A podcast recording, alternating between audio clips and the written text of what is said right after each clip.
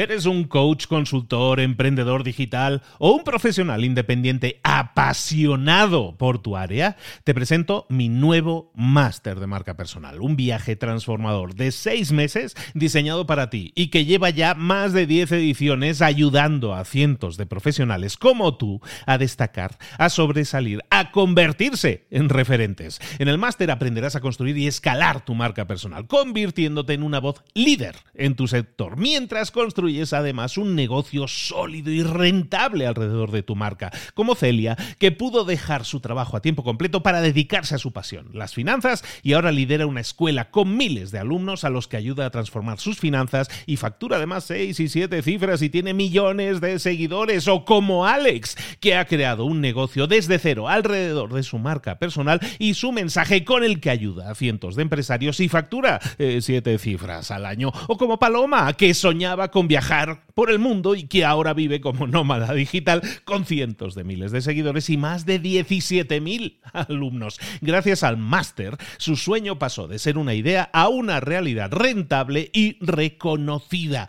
Este es el momento de que tú también dejes tu huella, de influir y de vivir por fin de tu pasión. Visita librosparaemprendedores.net barra marca y descubre muchas más historias de éxito de gente que confió en nuestro método. En junio comenzamos además la nueva generación y añadimos más novedades, más servicios y más soporte que nunca. Únete a la élite de profesionales que ya están cambiando sus vidas. ¿Estás listo? ¿Estás lista para desarrollar tu marca personal y ser nuestra próxima historia de éxito? Pues visita librosparaemprendedores.net barra marca y comencemos. ¿Te gustaría saber cómo controlar tus distracciones? ¿Te gustaría saber cuál es el momento perfecto para expandir, para crecer, para mejorar en tu productividad? Si quieres mejorarlo, si quieres llegar a un nivel superior, si quieres desarrollarte hasta alcanzar el éxito, sea el éxito la unidad de medida que sea para ti, si quieres todo eso, no te puedes perder por nada del mundo el resumen que vamos a ver ahora mismo de un libro de Robin Sharma, que es la primera vez que viene por libros para emprendedores, probablemente no sea la única, pero Robin Sharma escribió un libro hace muy poco, el año pasado, 2018, que se llama El Club de las 5 de la mañana, un libro muy solicitado y que aquí te entregamos, aquí, ahora, en libros para emprendedores. Sin más, comenzamos.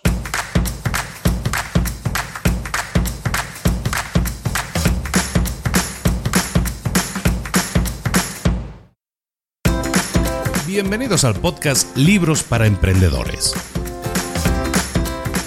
Para alcanzar el éxito en cualquier negocio que quieras emprender, debes formarte, debes estudiar, aprender para emprender. Y para ello, no hay nada mejor que un libro.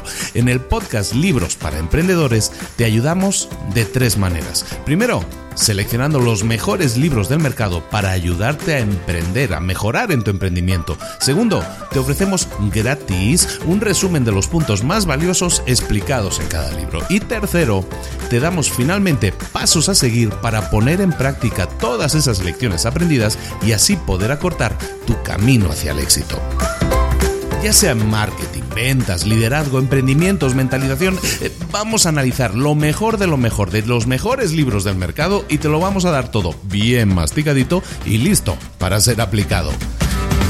Soy Luis Ramos, empresario y emprendedor, y voy a acompañarte, si me lo permites, en este camino. Sin más, comenzamos. Muy buenas a todos, bienvenidos una semana más a Libros para Emprendedores. Aquí estamos de nuevo trayéndote un nuevo libro y esta vez eh, eh, hace un par de semanas hablábamos de hábitos con hábitos atómicos y, y ahora pues te traigo otro libro de esos que están súper de moda este año eh, porque se editó, de hecho se ha editado en español creo que este año 2019, escrito en el año 2018 por Robin Sharma, un señor canadiense de 55 años más o menos, que es un, básicamente es un escritor y un motivador, ¿no? También habla mucho en público, escribe muchos libros, un libro muy conocido suyo es El monje que, vendió su Ferrari, tiene más libros como El líder que no tenía eh, título, hay varios libros que pueden ser bastante interesantes que veamos yo creo que algún día en libros para emprendedores, pero vamos a visitarlo con, con un libro, con una temática, más que un libro, con una temática que ha tenido siempre mucho éxito en libros para emprendedores, porque uno de los libros, uno de los resúmenes que más ha gustado siempre de libros para emprendedores era el de La Mañana Milagrosa. Yo lo llamé así, La Mañana Milagrosa, porque no se había traducido. Luego en español se ha traducido Mañanas Milagrosas, que básicamente habla de hábitos matutinos, de hábitos que, con los que nosotros podemos establecer pues una manera de comenzar nuestro día de una forma más enfocada, más productiva. Bueno, pues este libro va totalmente en esa línea pero no tiene nada que ver. y me explico. no tiene nada que ver porque está escrito como una parábola, como una historia. ¿Sabéis esos libros que yo leo normalmente en Navidades? Bueno, pues esto es exactamente lo mismo. Es un libro, lo que pasa es este es más largo. Este lo estaba pensando si lo leía en las Navidades, pues que es demasiado largo y entonces salió un episodio larguísimo. Pero es un libro historia, ¿no? Es como que te cuentan un cuento, que te cuentan una historia y, yo te lo voy a, relatar un poco de esa manera, pero resumido. Vamos a ver cómo sale, ¿eh? porque es la primera vez que lo hacemos. Pero bueno, es el primer libro que vemos de Robin Sharma. Como te digo, no, no creo que sea el último. Un libro súper exitoso, súper conocido y que trata esa temática de cómo podemos ser muchísimo más productivos con nuestras mañanas, sobre todo, pero vas a ver que en el libro, en el resumen, vamos a ver toda una serie de puntos que no tienen que ver solo con tu mañana, sino con la forma en que enfocas, en la que seleccionas, en la que tomas decisiones. Yo creo que nos va a ayudar muchísimo en todo eso. Y ahora quisiera darte un mensaje súper importante. Ya conociste las historias de los iconos más importantes de América Latina en el documental de Nat Geo, Bios, vidas que marcaron la tuya. Lo has visto ya en Nat Geo, Bios. Ya hicieron la primera temporada, está ahora la segunda, está empezando, es brutal. Ahora vas a saber cómo fue el construir esas biografías tan fascinantes. ¿Por qué? Porque han creado un nuevo podcast. National Geographic ha creado un nuevo podcast original llamado Detrás de Bios con Nicolás Artusi vas a hacer un viaje detrás de las cámaras en este nuevo éxito de Nat Geo, junto a las personas que lo hicieron posible.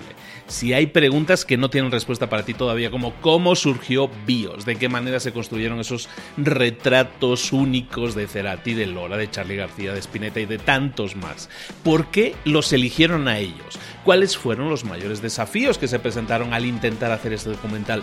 Descúbrelo todo, todito todo en un after show imperdible que no solo te va a llevar detrás de cámaras para que conozcas cosas que no se saben de todo eso, sino también te van a presentar material inédito que solo vas a poder escuchar en ese podcast. Por lo tanto, te pido por favor que te suscribas a Detrás de BIOS, que es el nuevo podcast que te va a informar de todo eso y mucho más. En tu app de podcast favorita, búscalo y no te pierdas ni un solo episodio Detrás de BIOS. Ahora sí, empezamos nuestro resumen de, del club de las 5 de la mañana hablando de, de una emprendedora. Porque la historia empieza con una emprendedora, una emprendedora joven, una emprendedora exitosa, pero una emprendedora que estaba buscando, estaba estudiando la forma de suicidarse. Estaba viendo cómo lo iba a hacer para suicidarse.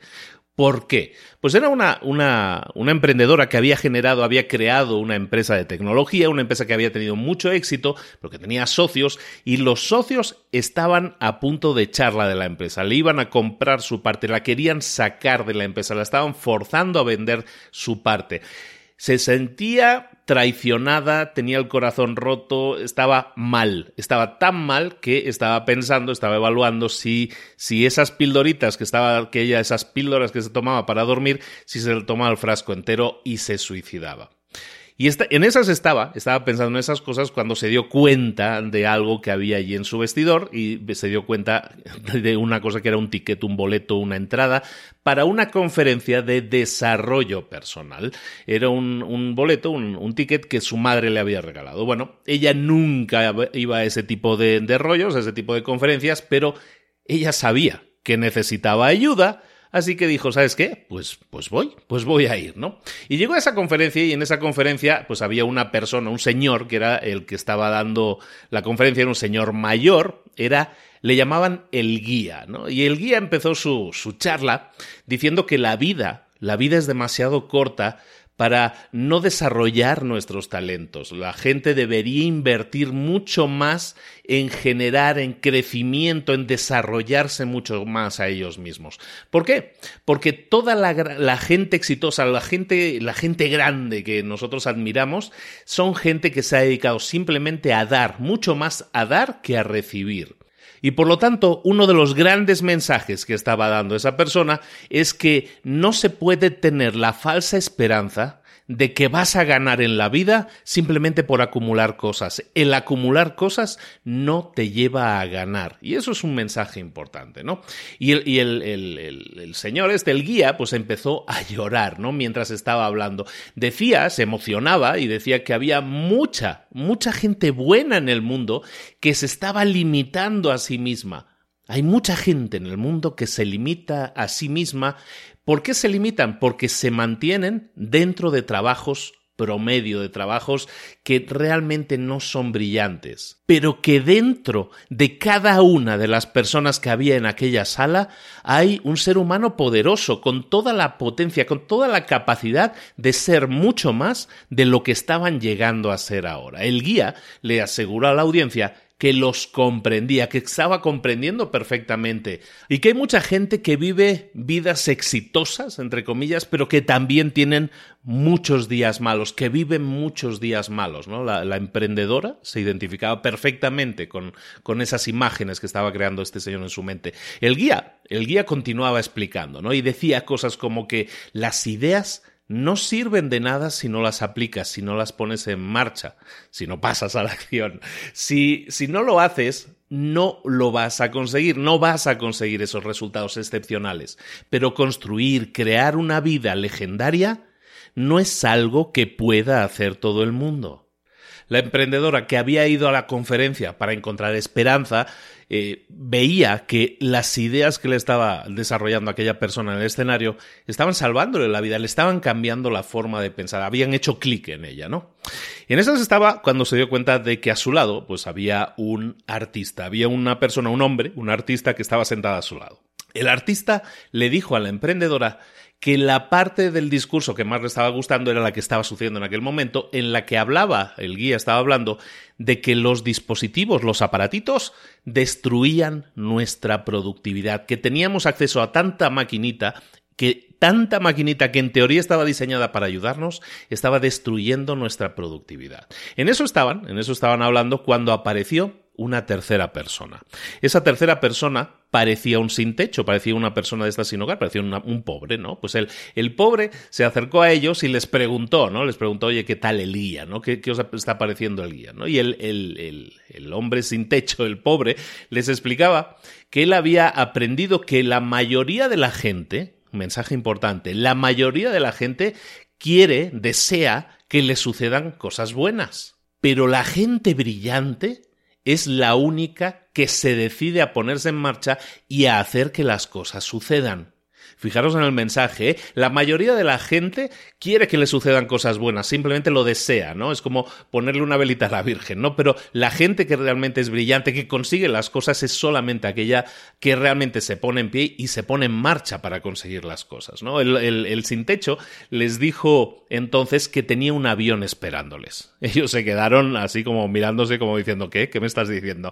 Que, y, pero él insistió, el pobre insistió y les decía que en realidad no era una persona pobre, que se había vestido así, que en realidad era un hombre de negocios de muchísimo éxito. La emprendedora entonces les dijo que, que la verdad ella había llegado súper destrozada al, al evento, pero que le había dado nuevas esperanzas, la verdad. Y la emprendedora se prometió a sí misma que intentaría dar un paso, que intentaría ponerse en marcha, que querría ser una persona también de éxito, se pondría en pie y haría que las cosas sucedieran.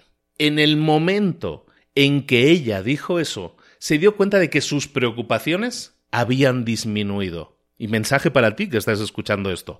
Para ti también sirve esto. Si eres una persona que está inundado de problemas, puedes esperar que, que, te pasen cosas buenas. Está bien esperarlo, pero no van a suceder porque sí, no suceden las cosas porque sí, tú tienes que provocarlo.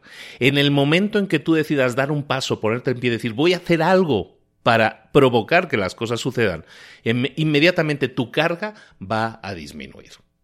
El hombre extraño, el sin techo, el, el, que parecía pobre, les dijo entonces, les dio un mensaje que también les marcó mucho. Les empezó a decir lo siguiente, cuando tú tienes una empresa o comercio, el comercio en general, eh, no se trata de ganar dinero, no se trata de generar beneficios, se trata de ayudar a la sociedad, de ayudar a otras personas. El verdadero propósito de cualquier negocio debe ser servir a los demás.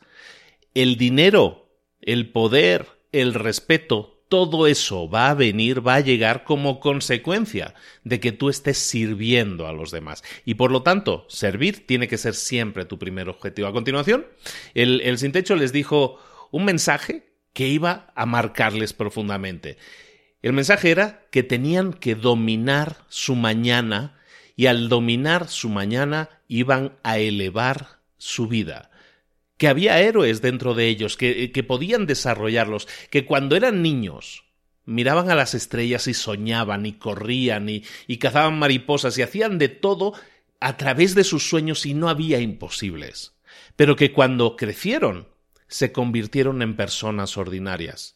A él también le había pasado y él había enfrentado problemas, muchísimos problemas, pero el dolor es también la puerta a la brillantez. No puedes llegar a la brillantez sin haber pasado un poco de sufrimiento antes o mucho en muchos casos. Al artista le había gustado especialmente esa parte del discurso en la que hablaban de, en la que le había comentado que la, que, que el disfrute, que el dominar tu mañana, el dominar tu mañana completamente es lo que te hacía generar victorias. Entonces se pusieron a escuchar una grabación, la grabación del evento. Habían estado grabando el evento y el artista puso la grabación, los tres se pusieron a escucharla. Y en esas estaban escuchando cuando pues eh, la, emprendedora empezó a soltarse un poco más y confesó que había despedido a sus mejores empleados porque porque cuando la empresa había crecido, pues esas personas ya no servían, ya no servían para su trabajo, ya no eran buenas haciendo lo que, lo que, lo que debían haber estado haciendo, aunque al principio sí lo habían sido. Les dijo que había sido muy retador hacerlo, pero pues que la compañía había crecido, la, empresa había crecido demasiado y se había hecho tan grande, tan grande que tenía que prescindir de ellos. El extraño, por otra parte, el sin techo, le, le comentó que estaba bien, que estaba bien, que la presión esa presión que ella había sentido cuando había tenido que hacer esas cosas que no le gustaban, esa presión le iba a ayudar a crecer. Porque todo cambio es difícil al principio, pero nos gusta mucho más al final. ¿Por qué? Porque conseguimos la meta que queríamos alcanzar. Continuaron escuchando la grabación. En la grabación el guía estaba diciendo algo sobre un club. Sobre un club de las 5 de la mañana. El que levantarse a las 5 de la mañana es la madre de todas las rutinas, es la madre de todos los hábitos. También les decía algo, que la forma en que comienzas tu día determina cómo será el resto del día. Que si quieres revelar el más alto poder que tú tienes dentro de ti, eso lo tienes que hacer lo más temprano posible. Tienes que aceptar esa oportunidad de convertir cada día en un día legendario. El sin techo, el hombre pobre entre comillas, les ofreció entonces a los dos, al artista y a la emprendedora, les ofreció convertirse en miembros del club de las cinco de la mañana. Les dijo que les pagaría todos los gastos y que les enseñaría, les descubriría un millón de cosas nuevas, que los llevaría a una villa junto al mar, que comerían comida exótica, que nadarían junto a los delfines. Pero que al levantarse temprano, al levantarse a las 5 de la mañana, lo que iban a conseguir también, al ser parte del club, lo que iban a conseguir también es trabajar más y generar más resultados de los que nunca habían conseguido. Y podrían conseguir en un día hacer lo que otras personas tardaban semanas en crear. La emprendedora y el artista, pues estaban como confundidos, ¿no? Porque todavía no se acababan de creer bien bien que aquello era real.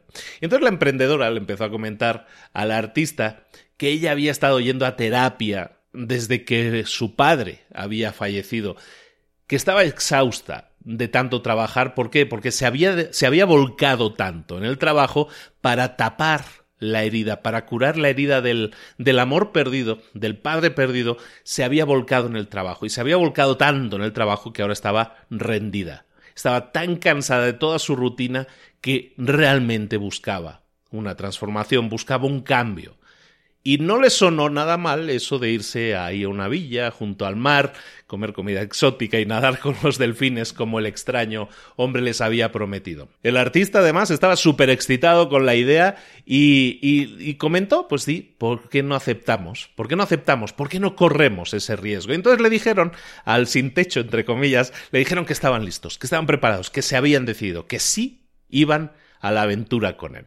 Y el hombre entonces lo primero que hizo fue darles las gracias. El artista y la emprendedora se quedaron con los ojos como platos por la respuesta, por las gracias que les estaba dando el hombre, y le preguntaron, oye, ¿por qué nos lo agradeces a nosotros? Somos nosotros los que deberíamos estar agradecidos contigo. Y el pobre, entre comillas, el sin techo, les dijo que él creía que cuando tú le das a los demás, en realidad te estás dando un regalo a ti mismo. Cuando le das alegría a otros, te estás generando placer a ti mismo. Y por último les dijo, debéis estar listos, debéis estar preparados, nos vemos mañana a las 5 de la mañana. Al día siguiente, el artista y la emprendedora estaban listos en el lugar en el que habían quedado, estaban listos a las 4.49, mucho antes, 10 minutos antes de las 5 de la mañana, ahí estaban, listos, esperando al sin techo, ¿no?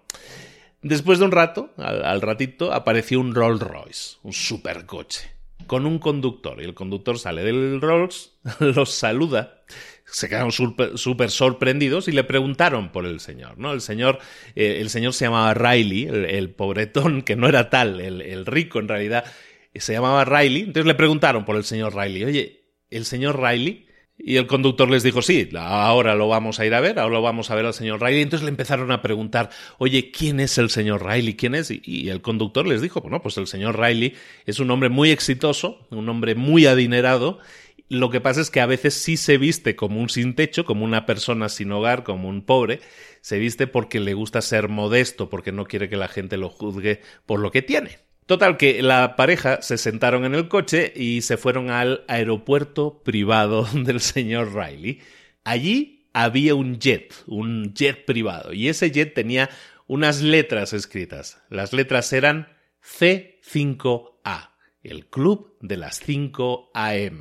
El conductor entonces les dijo un secreto, y el secreto es que iban a irse a la isla de Mauricio lo cual evidentemente les dio muchísima alegría. Se subieron al avión y volaron hasta Mauricio. Cuando aterrizaron, les estaba esperando un Range Rover, lo recogió, la isla hermosísima, la gente súper cariñosa.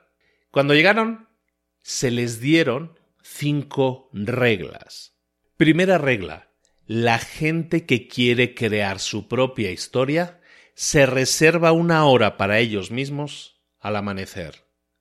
Segunda regla, si no te levantas temprano, si no madrugas, eso significa que tú no vas a crecer el primero. No pongas excusas, tienes que mejorar a diario.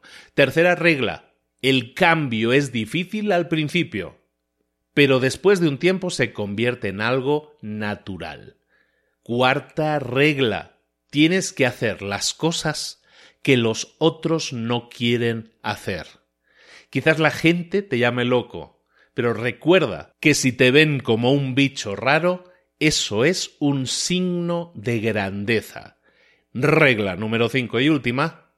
Cuando sientas que quieres abandonar, continúa. Cuando llegaron a la casa del señor Riley, eh, se dieron cuenta que no era tan grande como se esperaban. Después de todo, era un señor que tenía aviones y todas esas cosas. Esperaban un gran casero. No era tanto, una casa normal. Pero empezaron a buscar al señor Riley, no lo encontraban. Pero vieron a un hombre que estaba allí de espaldas mirando el océano y gritaron su nombre, le llamaron señor Riley, pero no respondía. Cuando se acercaron se dieron cuenta de que no era el señor Riley. En realidad era el guía, aquella persona que habían visto en el evento un par de días antes. La emprendedora le dijo al guía, estaba muy contenta al verlo, le dijo que había estado en su seminario el otro día, que lo había visto y le había salvado la vida, porque estaba a punto de suicidarse, pero que las palabras, el mensaje que él había comentado en el evento, la verdad, la había animado a efectuar cambios, a hacer, le había provocado cambios en su vida, ¿no? Le comentó de sus socios, del negocio, que eran gente que quería quedarse con toda la empresa, que querían echarla fuera, y aunque, aunque ella había sido la, la que había creado la empresa, ellos no tenían ninguna bondad en su corazón y querían echarla, ¿no? El guía entonces le comentó que, que él no la había salvado, que ella se había salvado a sí misma, que, que él estaba dando charlas continuamente por todo el mundo y que a sus charlas iba muchísima gente.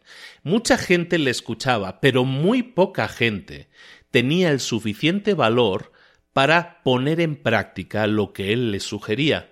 El verdadero poder de efectuar cambios siempre viene de dentro de uno mismo. El guía les comentó también que estaba allí porque le había estado dando asesoría durante mucho tiempo y que las habían pasado bien y habían pasado por las buenas y por las malas. Habían pasado por muchas, vamos, que tenían una historia juntos, ¿no? De, de mucho tiempo.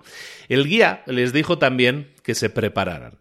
Al día siguiente, a las 5 de la mañana, porque el primer entrenamiento real, la primera sesión de entrenamiento real, iba a comenzar mañana a las 5 de la mañana. Perfecto. Al día siguiente, ya estamos en Mauricio, al día siguiente apareció el señor Riley, les dio la bienvenida a la emprendedora, al pintor, y les dio la bienvenida al club de las 5 de la mañana. A las 5 de la mañana les dice que, que, está encantado de verlos allí, que está muy feliz de verlos allí, les dice que, que su propia vida había mejorado muchísimo desde que él había ingresado en este club de las 5 de la mañana. El hábito de levantarse temprano es la práctica principal que puede cambiar tu vida, más que cualquier otro ejercicio, el simple hábito de levantarse temprano necesitamos protegernos de todo tipo de, distracciones. Y es por eso que levantarse temprano, cuando todo el resto del mundo está durmiendo, eso te permite estar libre de distracciones. Y es entonces, además de eso, cuando tu creatividad y tu energía y tu productividad se duplican o incluso triplican. El señor Riley entonces les comentó algo, les mencionó sobre una fórmula. Era la fórmula 20-20-20. Y que esa fórmula era la que le había ayudado lo más de todo. Le había puesto súper en forma, le había convertido en un líder fantástico y le había convertido en un pensador. Más tarde, ya, a la noche, desde ya cuando se fueron a dormir, se pusieron a dormir y la emprendedora tuvo una pesadilla. Se despertó de la pesadilla. El pintor también fue a la habitación de ella para decirle que había también tenido una pesadilla. El pintor le comentó a la chica que siempre había sido una persona muy imaginativa, desde que era niño había, había imaginado que era un gigante, había soñado que era un pirata, pero toda esa ensoñación, todas esas imaginaciones que tenía eh, sus profesores, sus padres, se reían de ella y le decían que dejara de soñar en esas cosas. Y él les hizo caso y había dejado de soñar. Y en esa pesadilla, en ese mal sueño que había tenido el pintor, se había visto a sí mismo viviendo una vida ordinaria y convirtiéndose en un viejo, llegando a la edad, a la tercera edad, viviendo una vida vulgar, con sus hijos abandonándole, con su esposa muerta, olvidando prácticamente todo lo que él había sido o había querido ser en su vida, hasta que recordó que él de pequeño había querido ser un gigante y un pirata. Al día siguiente, a las cinco de la mañana se volvieron a encontrar los tres, el pintor, la emprendedora y el señor Riley. El señor Riley les dijo entonces que había una fórmula de tres pasos que tenían que aprender para pasar de la superficialidad a la granularidad. El primer paso para pasar de la superficialidad a la granularidad, el primer paso de la transformación es la habilidad para ver mejor las cosas. Porque cuando tú eres capaz de visualizar o ver o entender mejor las cosas, puedes conseguir cosas mejores. Todos nuestros héroes, todos nuestros iconos, en el mundo, en el planeta, en la historia, todos tienen una cosa en común. Eran personas cautas. El 95% de la gente hoy en día no pone atención a los detalles lo que quieren son cosas que se hagan rápido, que esté todo hecho al momento. Tienen una mentalidad de superficialidad en vez de granularidad. El 5% restante, el 5% de gente que llamaremos excepcional, es gente que dedica meses a los retoques finales, que cierra las cosas, que termina las cosas, que le da el toque final a todo lo que hace. ¿Por qué?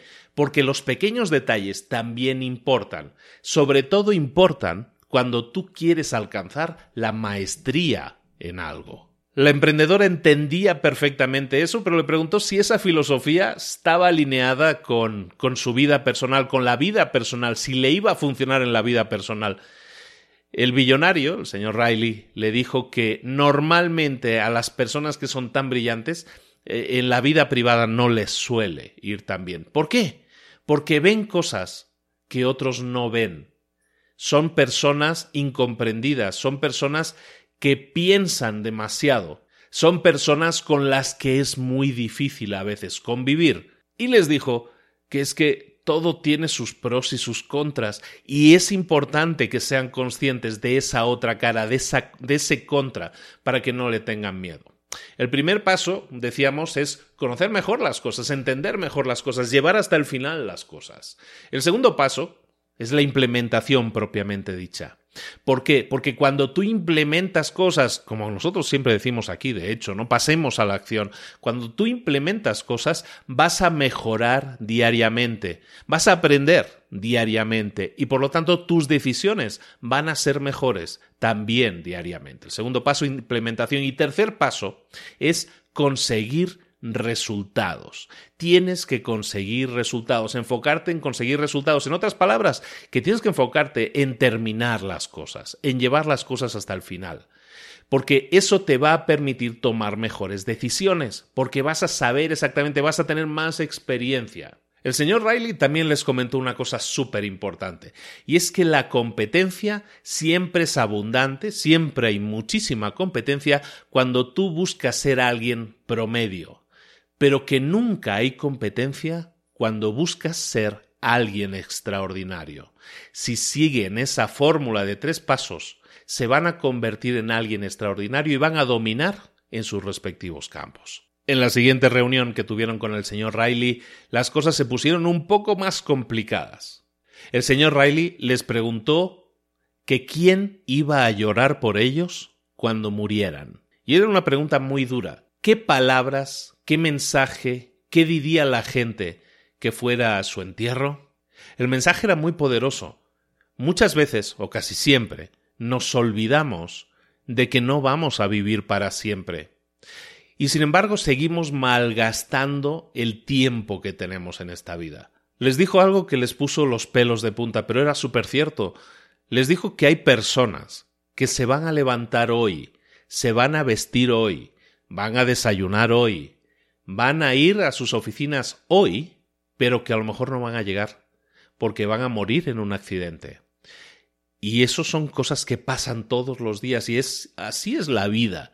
Así que teniendo eso en cuenta, no malgastemos el tiempo que tenemos. Sería mejor que no esperáramos más por aquello que queremos hacer, que comencemos a vivir la vida que queremos y comencemos a prestar un poquito más de atención a las cosas que están sucediendo a nuestro alrededor todos los días, que desarrollemos más nuestra creatividad. A continuación, les dijo que para conseguir eso, para ser personas que hagan historia, necesitan enfocarse en cuatro cosas. Hay cuatro focos principales a los que dedicar la atención. El primer foco, capitalizar tu coeficiente intelectual. Todos nacemos con algo, con algún tipo de regalo, con un don, si lo quieres llamar así. Y es algo que nosotros tenemos la responsabilidad de desarrollar. La gente más exitosa, los mejores jugadores, todo eso, no nacen así no nacen ya hechos y derechos sabiéndolo hacer todo, no, no nacen con esa suerte. Es gente que a lo mejor nace con un don, pero que entonces se dedica a capitalizarlo, se dedica a conseguir que la suerte, entre comillas, los escoja. Es decir, trabajan más duro que nadie para conseguirlo.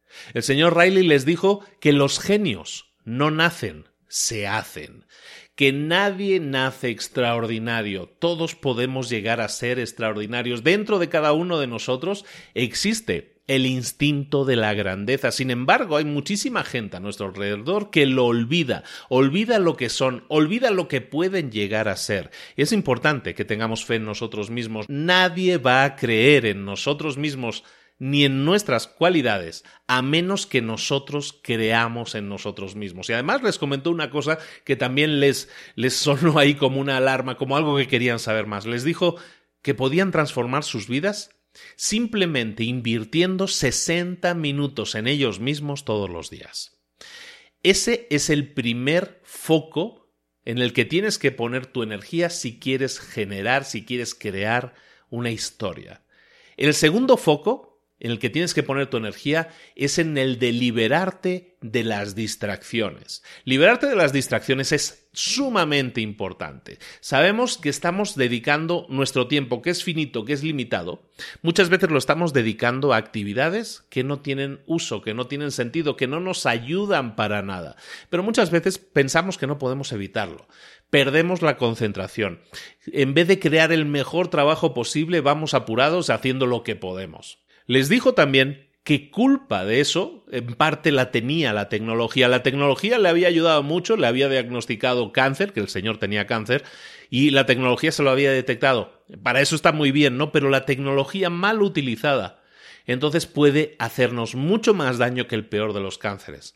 Esa tecnología es la que nos distrae, la que elimina nuestro foco, la que nos distrae completamente y hace que todas las pantallitas que tenemos a, nuestro alrededor, todas las distracciones que tenemos a nuestro alrededor, nos distraen tanto que no podemos hacer las cosas. El señor Riley les comentó también algo muy interesante y es que el, el cerebro está dividido en dos grandes porciones, en dos grandes partes. Una parte es el cerebro antiguo, ese cerebro antiguo es el que el que detecta si hay algún peligro y siempre que salimos de nuestra área de confort se pone, se activa, se pone en marcha, ¿no? Ese es el cerebro antiguo y luego tenemos el cerebro el cerebro maestro y el cerebro de la maestría es el cerebro que busca que nosotros crezcamos, es ese cerebro que no podemos tapar, que no podemos opacar porque es el que nos permite crecer. Pero esos dos cerebros que están dentro de nuestra cabeza están batallando constantemente entre ellos. Pero cuando tú te levantas temprano, cuando no hay nadie más despierto y estás solo tú, entonces no hay ruidos, no hay distracciones, estás solo o estás sola. Y entonces esa parte del cerebro que se preocupa por, la, por, la, por salir de tu área de confort, que, te, que suenan las alarmas, esa parte del cerebro entonces se apaga. Se apaga durante un poco tiempo, pero se apaga. ¿Por qué? Porque no detecta que haya peligros. En realidad no hay nadie a, tu alrededor, no hay nadie, ni buenos ni malos, todos están dormidos, ¿no? Y es entonces cuando estás en esa área de confort, en esa área cómoda en la que tú puedes desarrollar el otro cerebro, el cerebro que quiere crecer. Y es entonces cuando entras en lo que se llama en el libro el estado de fluir, ¿no? El flow, el estado de fluir.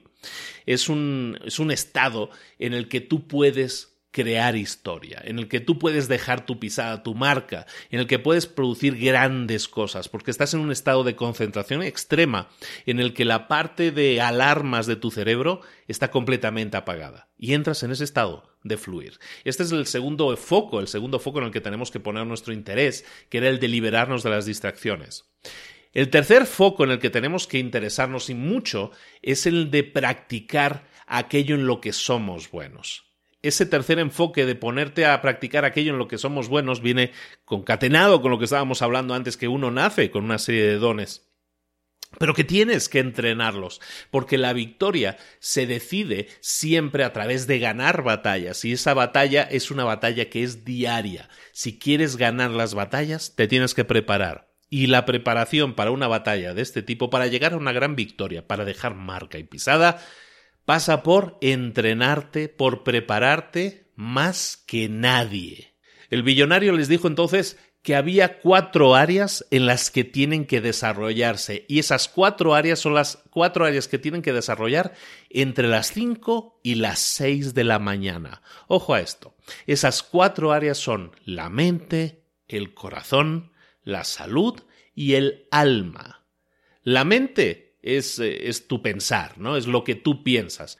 Y mucha gente cuando habla de, de, formar de formar tus pensamientos, porque tus pensamientos, si tú eh, generas los pensamientos adecuados, los pensamientos van a generar realidades, tienen razón en parte porque eh, la mentalidad, la mente, en realidad es solo un 25% de esa maestría que queremos alcanzar. Estamos hablando de que hay otras tres más, ¿no? La mente es solo una parte, una cuarta parte. El corazón es tu vida emocional, es esa segunda parte que tienes que desarrollar. No puedes generar un trabajo increíble si tu corazón está triste. Si estás apenado por alguna cosa, si te sientes decepcionado por alguna cosa a nivel personal, si tu corazón duele, entonces tu trabajo nunca va a poder ser fantástico. Tienes que cuidar tu corazón. Por eso, precisamente, es que hay tantas conferencias de autoayuda, tantos libros de autoayuda. Eh, pero no nos ayudan, nunca nos llegan a ayudar. ¿Por qué? Porque de nuevo, solo es una parte, solo es otro 25%. Hay una tercera parte que tenemos que desarrollar de las 5 a las 6 de la mañana también, que es la salud, tu estado físico. Porque cuando estés más sano, cuando estés más físicamente bien, mejores serán las cosas que te sucedan. La última parte la llamaban el alma, y es el espíritu, es tu espíritu, y es una parte esencial también que tenemos que desarrollar nosotros mismos. Entonces el billonario les dijo que de 5 a 6 de la mañana tenían que ocuparse de desarrollar esas cuatro áreas, mente, corazón, salud y alma. Y por último, el cuarto punto, el cuarto enfoque es la acumulación diaria. La acumulación diaria, que es un tema que hemos hablado aquí ya muchas veces también, la acumulación diaria es importantísima, es tratar cada día como un día importante. Si quieres tener días fantásticos, los días fantásticos empezarán a suceder a medida que tú vayas acumulando experiencia, a medida que tú vayas sumando cada día un pequeño esfuerzo. Sabes que siempre hablamos aquí mucho de dar cada día un pequeño paso. Tu vida puede mejorar si tú te enfocas, por ejemplo, como dicen en este libro, en, en mejorar un 1% cada día, en algo. No sé en qué sea. Si quieres correr una maratón, bueno, pues intenta mejorar un 1% sobre los resultados que tuviste ayer. Un 1% puede no parecer gran cosa, si lo vemos así. En un día un 1% a lo mejor no es mucho. Pero si esto lo haces con regularidad, si vas utilizando los días para que sean días acumulativos, entonces esa regularidad va a hacer que, por ejemplo, en este caso, un 1% diario se convierta en un 365% en solo un año. Todo aquello estaba siendo un regalo, evidentemente, para la emprendedora y para el artista. No solo se encontraban mejor, no solo se sentían mejor, más ilusionados, más motivados con sus vidas, sino que incluso se estaban conociendo a ellos mismos como pareja. Estaban empezando a, a quererse, estaban empezando a gustarse. Lo estaban pasando increíblemente bien, estaban nadando con los delfines, estaban teniendo picnics, todo era perfecto. Al día siguiente, sin embargo, los llevaron de nuevo al avión. El piloto del avión no era otro que el millonario, que el millonario, el señor Riley en persona, y les dijo que los iba a llevar a Agra, Agra en la India. Les dijo que quería que aprendieran más cosas acerca del club de las 5 de la mañana y de la Fórmula 2020-20. Ellos le dijeron que no estaban listos para irse, que, que querían aprender más, y, pero él les dijo que les quería dar ese regalo, ¿no? Y Agra tiene una de las siete maravillas del mundo y que iban a aprender mucho más a detalle cosas del club de las 5 de la mañana. Llegaron a Agra, llegaron a, una de las maravillas del mundo, llegaron al Taj Mahal. Se estaban, estaban frente al Taj Mahal y el millonario les enseñó una pashmina, una especie de, de, chal, de, de, pañuelo grande. Esa pashmina tenía una serie de cosas escritas, era el credo del guerrero. Y ese era un credo que tenía un 5-3-1. ¿Qué era el 5-3-1? ¿Qué era ese credo del guerrero, del poder del guerrero. 5, 3, 1. Pues el 5 eran las cinco verdades para construir, para generar hábitos excelentes. Las cinco verdades son, primera verdad, nadie nace con fuerza de voluntad. La fuerza de voluntad se desarrolla con la práctica. Segunda verdad, la disciplina personal es como un músculo. Cuanto más lo pongas en marcha, cuanto más lo muevas, más fuerte se pone. Tercera verdad, como cualquier otro músculo, la fuerza de voluntad también se debilita cuando estás cansado. Por lo tanto, el recuperarte, el descansar, es también necesario. Cuarta verdad, para crear un buen hábito necesitas instaurar una fórmula de cuatro pasos. Y quinta verdad, si aumentas tu autocontrol, aunque solo sea en un área de tu vida, eso va a hacer que se incremente en todas las otras áreas también. Ese era el 5, la Paismina tenía el 5-3-1, ese era el 5, las cinco verdades. La, el 3 estaba indicando los tres valores, los tres valores de la gente que genera hábitos heroicos. ¿Cuáles son esos tres valores? Muy fáciles de entender. El primero, la consistencia, la persistencia. Debes ser consistente y persistente si quieres ganar. Segundo valor, si comienzas algo, sigue adelante por respeto a ti mismo. Tercer valor, siempre te vas a comportar de la misma forma en público que en privado. Ese era el 3. Y el 1, 5, 3, 1, el 5 eran las verdades, el 3 son los valores, el 1 era una teoría general de la autodisciplina espartana. Y esa teoría general es la teoría que dice que los guerreros hacen cosas que son difíciles, pero que son importantes.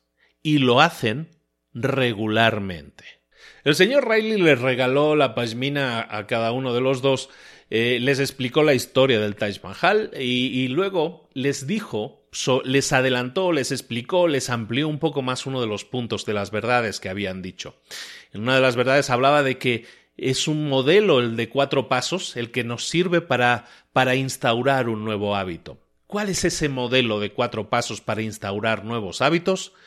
Primer paso. El primer paso es un disparador. Tienes que tener un disparador. Si habláramos de madrugar, el disparador puede ser tu reloj, la alarma que te despierta temprano. Primer paso, disparador. Segundo paso, crear un ritual. Un ritual es una rutina, una rutina que tienes que desarrollar, que ahora mismo seguramente no tienes. A lo mejor en tu caso, si quieres madrugar, suena el despertador, que es el disparador. Segundo paso, la rutina. Y la rutina puede ser levantarte de la cama en ese momento. Tercer paso para generar un buen hábito es la recompensa. Tienes que tener una, recompensa. A lo mejor es un trocito de chocolate, a lo mejor es algo que te gusta especialmente, pero tienes que sentirlo como una recompensa. Esa recompensa te va a forzar, va a reforzar incluso el que tú crees un hábito. El cuarto paso es la repetición. ¿Por qué? porque un hábito se convierte en hábito si lo haces de forma consistente, de forma repetida. Si no lo repites nunca, se convierte en un hábito. A continuación, el señor Riley les enseñó un cuadro, un cuadro de trabajo en el que se veían 66 días, un proceso de 66 días impreso en esa página. En esos 66 días estaban divididos en tres partes, en tres fases y cada fase tenía un nombre. 66 días. Primera fase de 22 días, destrucción. Segunda fase de 22 días, instalación. Tercera fase, también de 22 días, integración. A continuación le explicó cada una de esas fases, destrucción, instalación e integración. Y son fases para la, creación de hábitos efectivos. La primera fase, destrucción.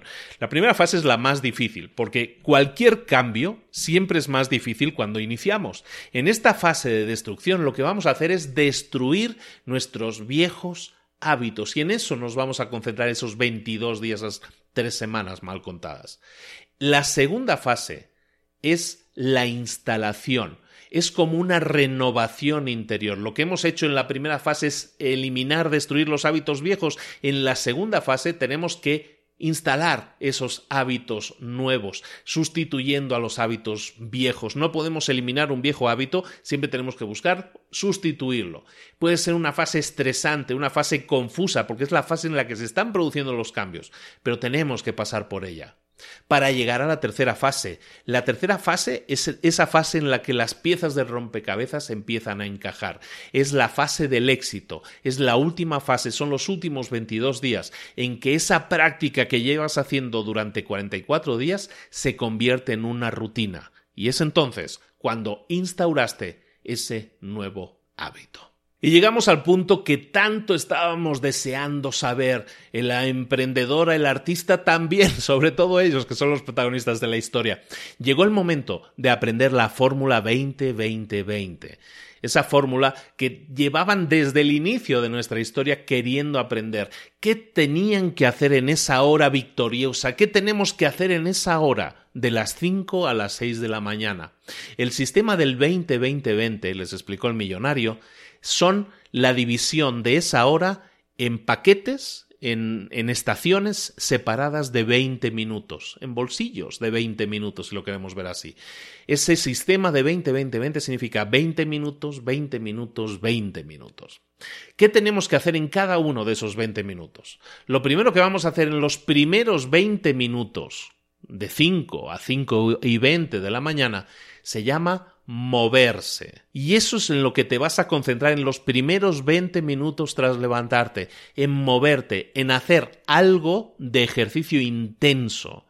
Lo que tienes que hacer es moverte energéticamente, porque eso va a despertar a tu cerebro, porque va a generar actividad que te va a permitir sudar. Y tienes que buscar sudar en esos 20 minutos. Es un tiempo concentrado, no se trata de horas de, ejercicio, se trata de 20 minutos, pero los que tienes que romper a sudar, porque eso va a rebajar tu cortisol, que es la, la hormona del miedo. Si tú rebajas el cortisol, si tú además empiezas a hacer ejercicio, empiezas a sudar, se generan una serie de factores que son beneficiosos y se baja el cortisol también. Todo esto sirve para una cosa muy concreta, para reducir el estrés. No solo vas a estar mejor, más sano, más fuerte, más guapo, más guapa, todo eso, sino que vas a ser una persona mucho más energética y vas a ser una persona mucho más enfocada si nada más levantarte dedicas esos 20 minutos a ejercitarte hasta romper a sudar.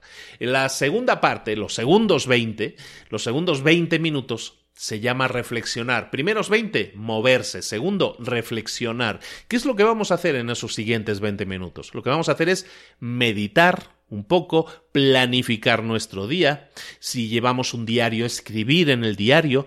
Básicamente se trata de reflexionar sobre nosotros mismos, pensar en quién somos, y también en quién queremos llegar a ser, reconectar con nosotros mismos y entender que nuestra mejor versión está en aquella dirección, definirla también, ser más conscientes, ser más sabios. En esos 20 minutos nos vamos a, a, convertir en personas más positivas, más creativas, porque vamos a partir desde dentro hacia afuera, pensar en nosotros mismos y en nuestro crecimiento. El último bloque, el último bloque de, de 20 minutos, iría desde las 5.40 a las 6 de la mañana. ¿Qué tenemos que hacer en ese último bloque? Tenemos que hablar de crecimiento. Primer bloque, mover, movimiento. Segundo, reflexión. Tercero, crecimiento. En este bloque de crecimiento lo que vamos a hacer es revisar nuestras metas. Vamos a buscar también crecer, a lo mejor escuchando un podcast, a lo mejor leyendo un libro, a lo mejor un audiolibro. Lo que vamos es a ampliar nuestro conocimiento, vamos a crecer en nuestro conocimiento, vamos a aprender de nuevos avances, de nuevas cosas, de nuevos conocimientos que no sabíamos. A eso le vamos a dedicar el último bloque de 20 minutos. Lo repetimos rápido. Primer bloque, movimiento, 20 minutos, de 5 a 5 y 20. De 5 y 20 a 5 40 vamos a reflexionar, vamos a planificar nuestro día, escribir en nuestro diario, pensar en quién somos y sobre todo en quién queremos llegar a ser.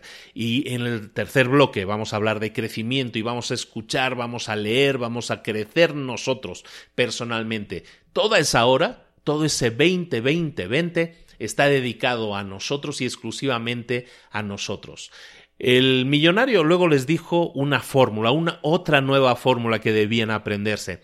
Y la fórmula es la siguiente, es la fórmula 2x3x. Esa mentalidad 2x3x significa lo siguiente. Si tú quieres duplicar tu ingreso, si tú quieres duplicar tu impacto, si tú quieres hacer el 2x, multiplicarlo por 2, si tú quieres duplicar tu, tu ingreso y tu impacto, tienes que triplicar tu inversión en el crecimiento y en el desarrollo de tu maestría personal y profesional. 2X, 3X. Duplicar en resultados significa triplicar en inversión.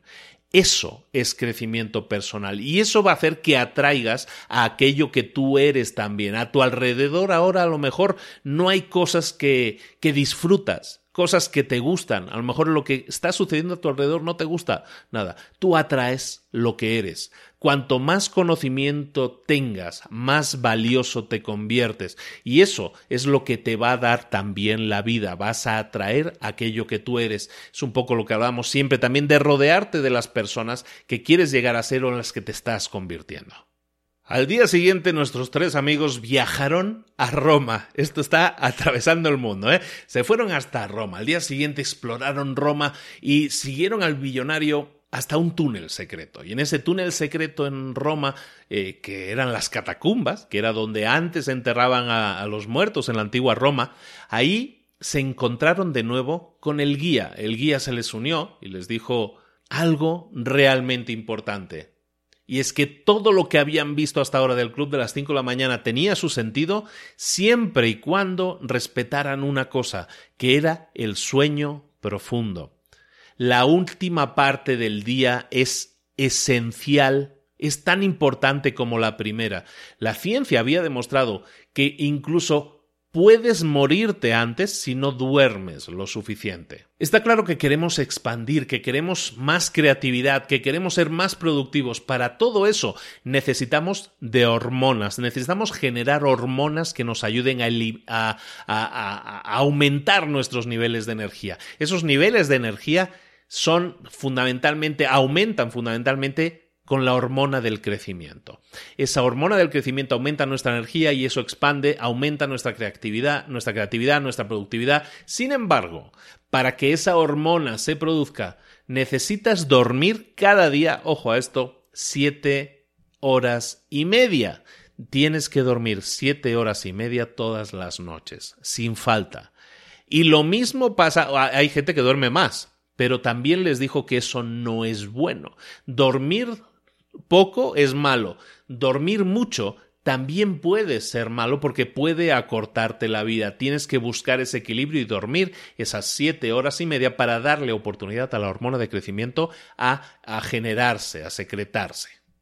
El guía les comentó entonces de una rutina para las tardes, para las tardes noches, que deberías incluir cosas como la siguiente.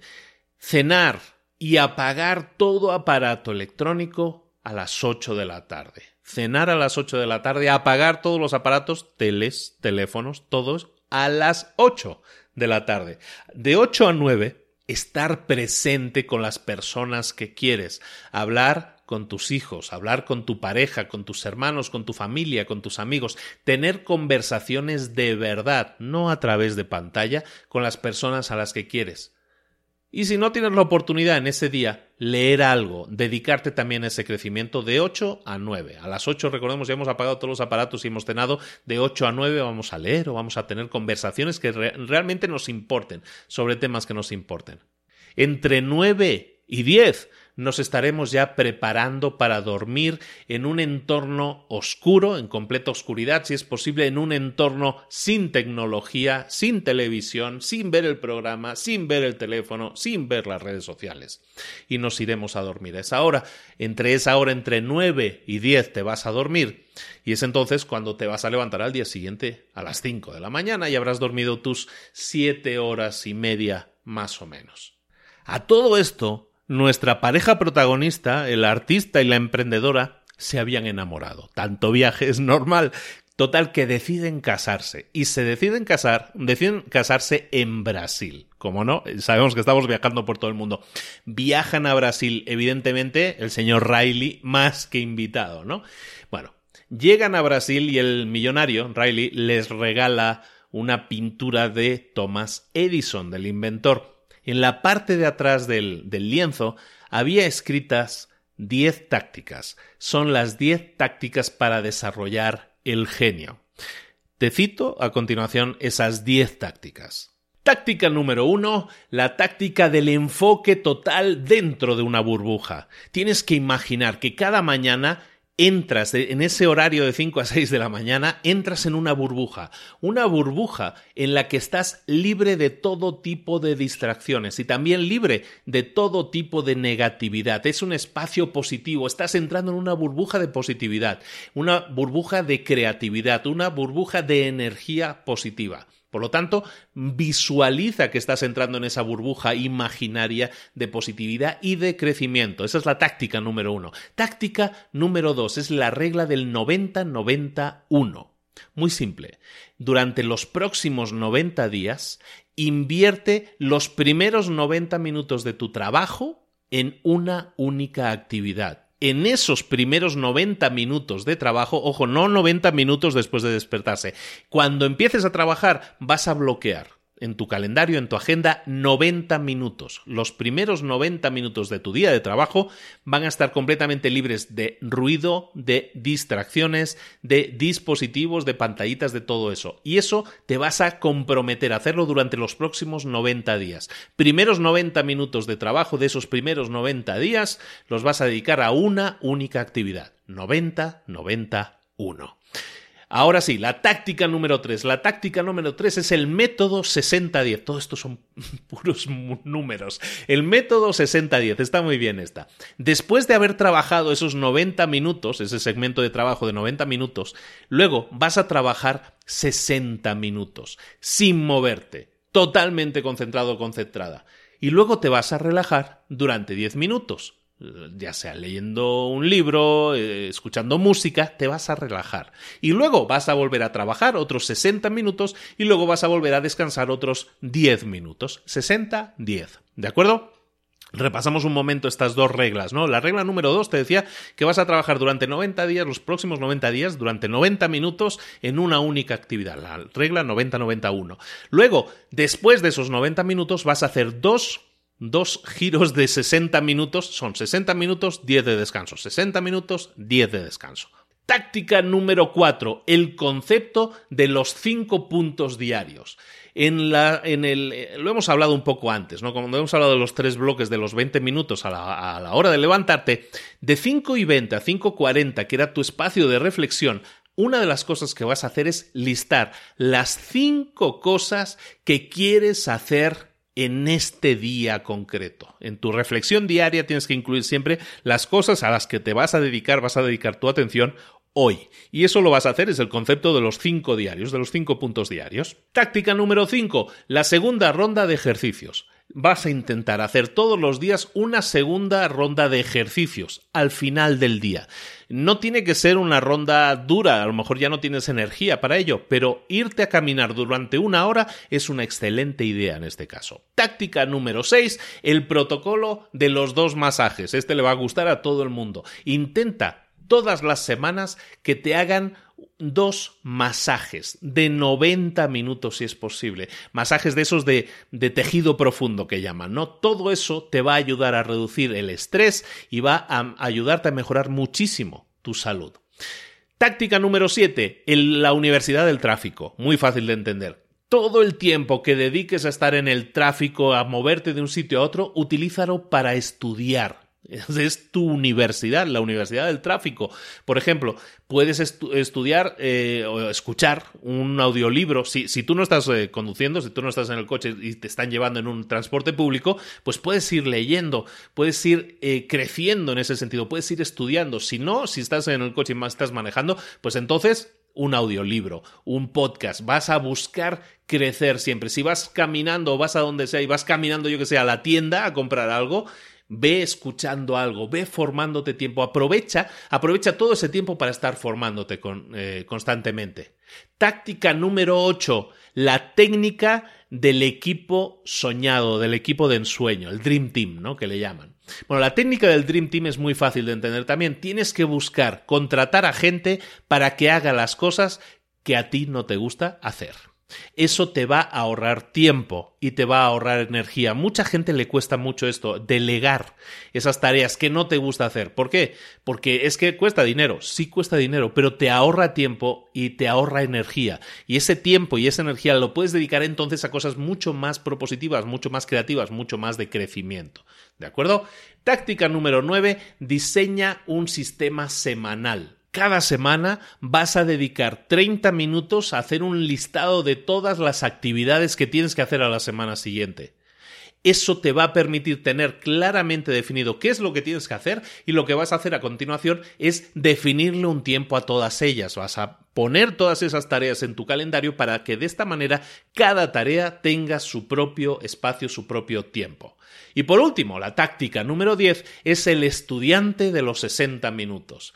Prácticamente se explica solo. Tienes que estudiar todos los días por lo menos 60 minutos. Aprender cosas nuevas por lo menos durante 60 minutos. Leer libros buenos durante 60 minutos. Ver vídeos informativos durante 60 minutos al menos. Ese estudio diario es el que te va a enriquecer, el que te va a hacer crecer. Ojo, 60 minutos de vídeos informativos, no de entretenimiento, no de redes sociales. Dedica cada día, reserva cada día 60 minutos para crecer, para estudiar. Nuestros amigos ya se han casado, ya están viviendo muy felices y un día se reúnen para irse por la montaña con la bicicleta con el señor Riley. Se reúnen con él y el señor Riley cada vez que se encuentra con esta gente les empieza a dar más modelos de aprendizaje, más cosas que, les, que deberían utilizar para mejorar. Son herramientas interesantes una herramienta interesante. Les, dio varias en esta sesión. En esta sesión les dijo cuáles son los cinco activos del genio. Los cinco activos del genio son el enfoque mental, la energía física, la fuerza de voluntad, el talento y la gestión de tu tiempo. Esos son los cinco activos que tú posees. Eh, enfoque mental, energía física, fuerza de voluntad, talento y el tiempo tienes que buscar que eso sea precisamente eso, activos, es decir, buscas desarrollarlos y que hacerlos crecer más. Enfoque, eh, mental, fuerza física, fuerza de voluntad, talento y el tiempo.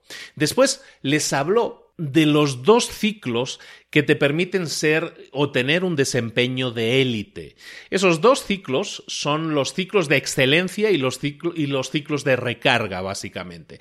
Es un concepto un poco similar a lo que hemos visto antes en el 60-10, ¿no? En el método 60-10, que era trabaja 60 minutos, descansa 10 minutos. Es decir, siempre que quieras eh, crecer y, ser un, y tener un desempeño brutal, tienes que respetar esos dos ciclos. ¿Cuáles son esos dos ciclos? Bueno, pues uno es el de la excelencia.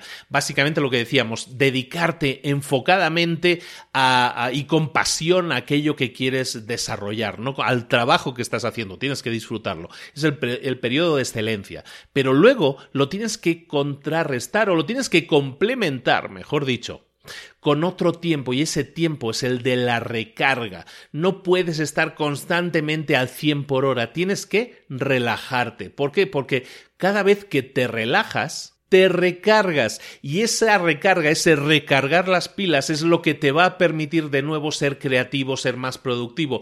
Por lo tanto, descansar después de trabajar es tan importante como el trabajo mismo.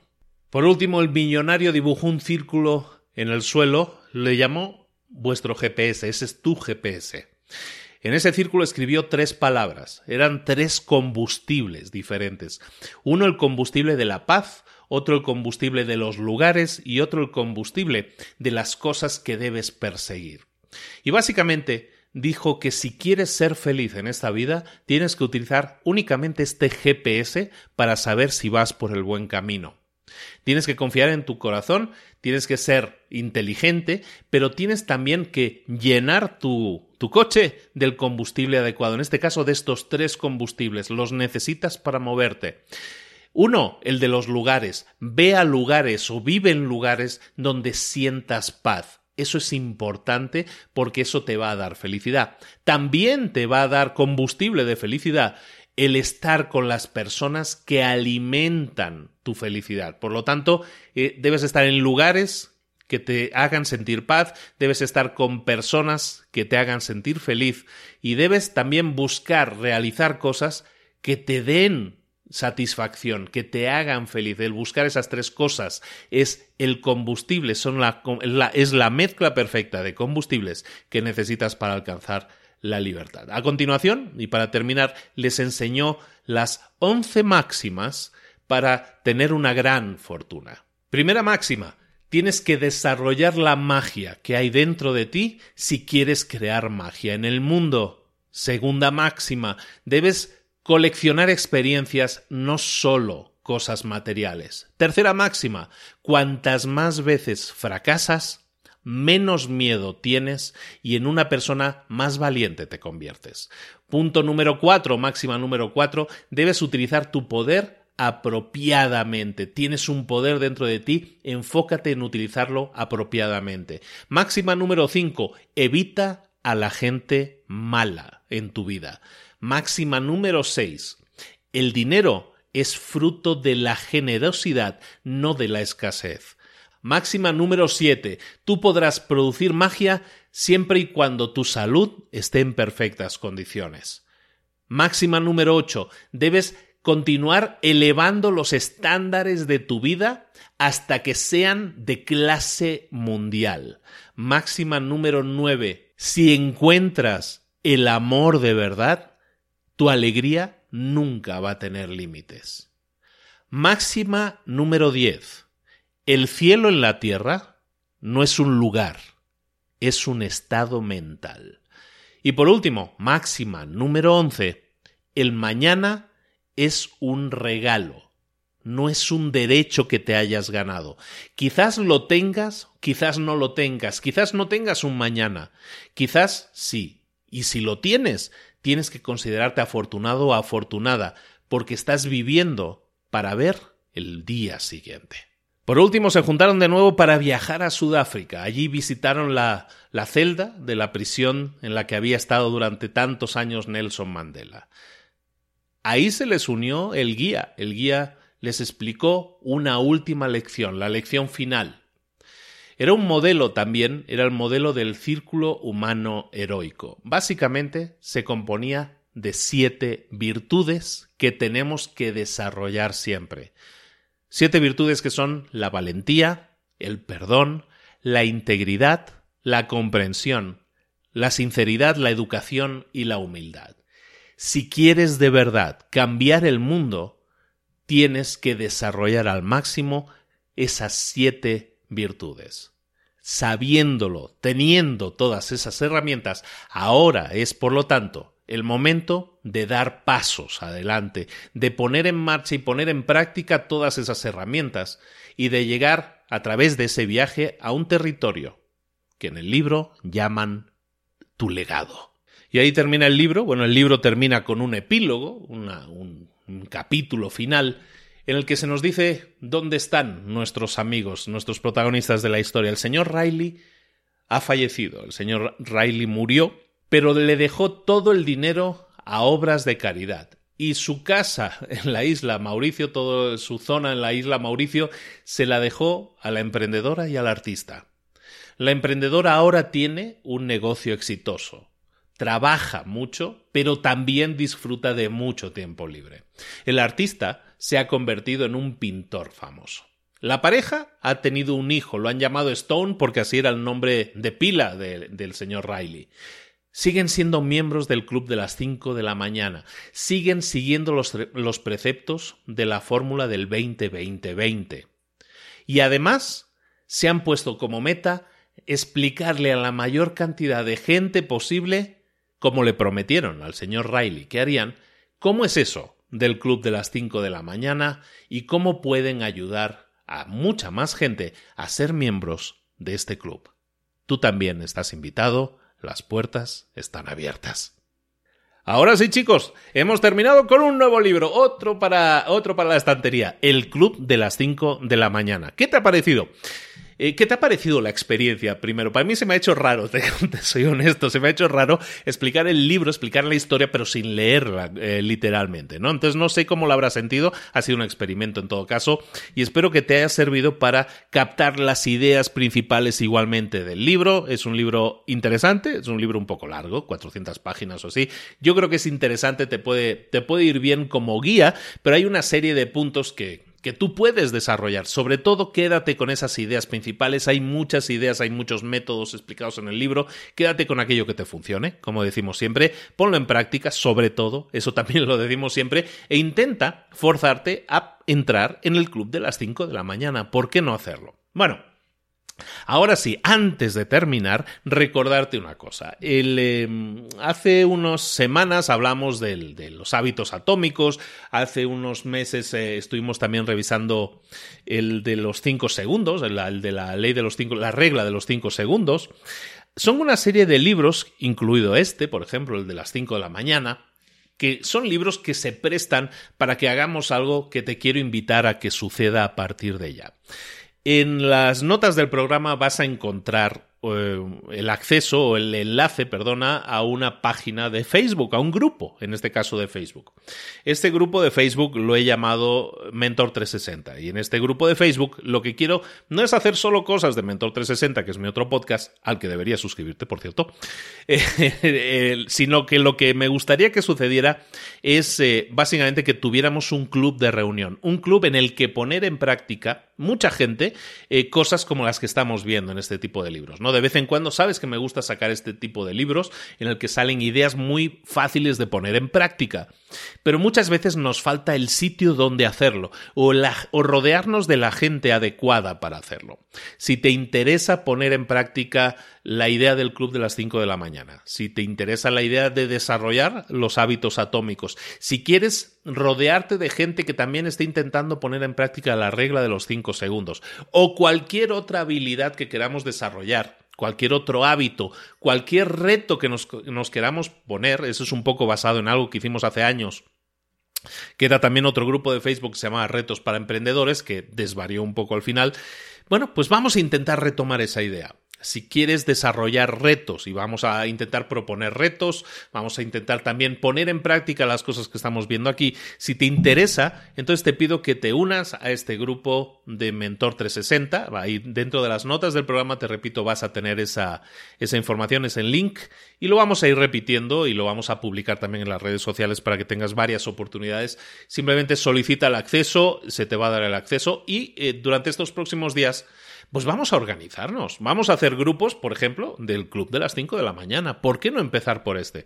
Y vamos a intentar retomar otra serie de libros que han ido pasando por libros para emprendedores y que estaría muy bien que pusiéramos en práctica. Hace unas semanas con el de hábitos pregunté si la gente estaría interesada en tener un grupo así. Me dijeron que sí, ha sido una avalancha de correos y mensajes al respecto. Vamos a hacerlo, vamos a ponerlo en práctica. Entonces vamos a llamarlo así, Mentor 60 para que englobe un poco a todos, no solo emprendedores sino ya es un poco de todo. Y el nombre yo creo que no le queda mal. Y vamos a ver entonces qué podemos hacer para mejorar. No se llama mentor, perdón, se llama retos 360 en este caso, pero vamos a ver cómo podemos hacer, llevar a cabo, reunirnos, eh, apoyarnos entre nosotros para que estos retos 360 en 360 grados nos sirvan para crecer y para desarrollarnos a nivel personal y profesional. ¿Te gusta la idea? Retos 360, perdona, estaba yo con Mentor 360, Retos 360 porque Mentor 360 estaba agarrado el nombre, ¿eh? ya estaba reservado y no lo pude utilizar. Retos 360. Ahora sí, ahí puedes darte de alta. Te esperamos. Eh, y esperamos que esperamos ser muchos. Vamos a intentar llevarlo de forma más organizada que, que, lo hicimos en la otra ocasión, ¿de acuerdo? Bueno, muchísimas gracias por la atención. Te un abrazo muy grande de Luis Ramos y recuerda que si quieres apoyarme, si quieres ayudarme, también puedes hacer una cosa, que es irte a iTunes si tienes tu iPhone y dejarme 5 estrellas y un comentario que nos sirva para crecer y para mejorar. Te lo agradezco muchísimo. ¿Que no tienes iTunes, que no tienes iPhone? Oye, ¿con qué estás escuchando? ¿Con qué aplicación estás escuchando? ¿Con Evox? ¿Con Spotify? Suscríbete, suscríbete para que no te pierdas ni uno solo de esos episodios. Eso nos ayuda mucho porque nos ayuda a tener mayor presencia en las, en las listas y eso también nos ayuda evidentemente a crecer y a que más gente sepa que existimos y que nos escucha y que cada semana te estamos trayendo libros para emprendedores. Un abrazo muy grande de Luis Ramos. Nos vemos la próxima semana Libros para Emprendedores. Hasta luego.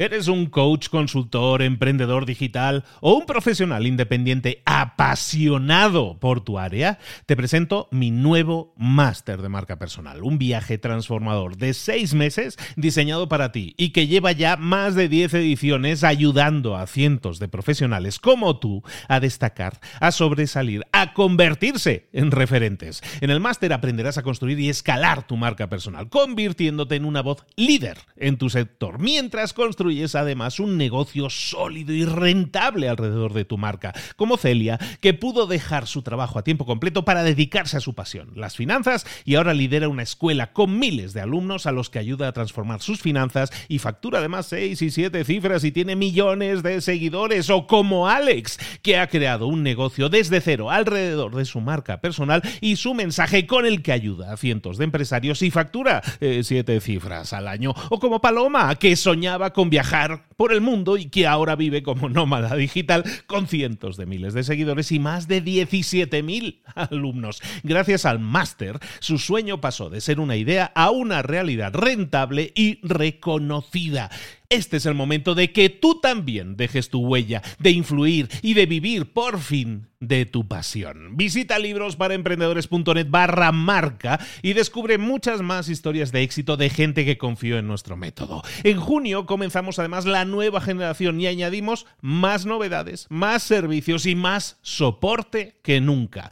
Únete a la élite de profesionales que ya están cambiando sus vidas. ¿Estás listo? ¿Estás lista para desarrollar tu marca personal y ser nuestra próxima historia de éxito? Pues visita librosparaemprendedores.net barra marca y comencemos.